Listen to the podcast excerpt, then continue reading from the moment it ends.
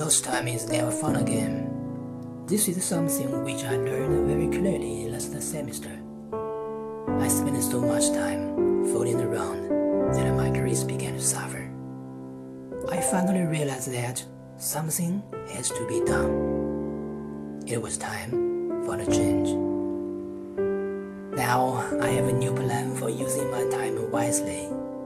I have set my alarm clock ahead half an hour. This will give me a head start on the day. I have also decided to keep a log of what I do and when I do it.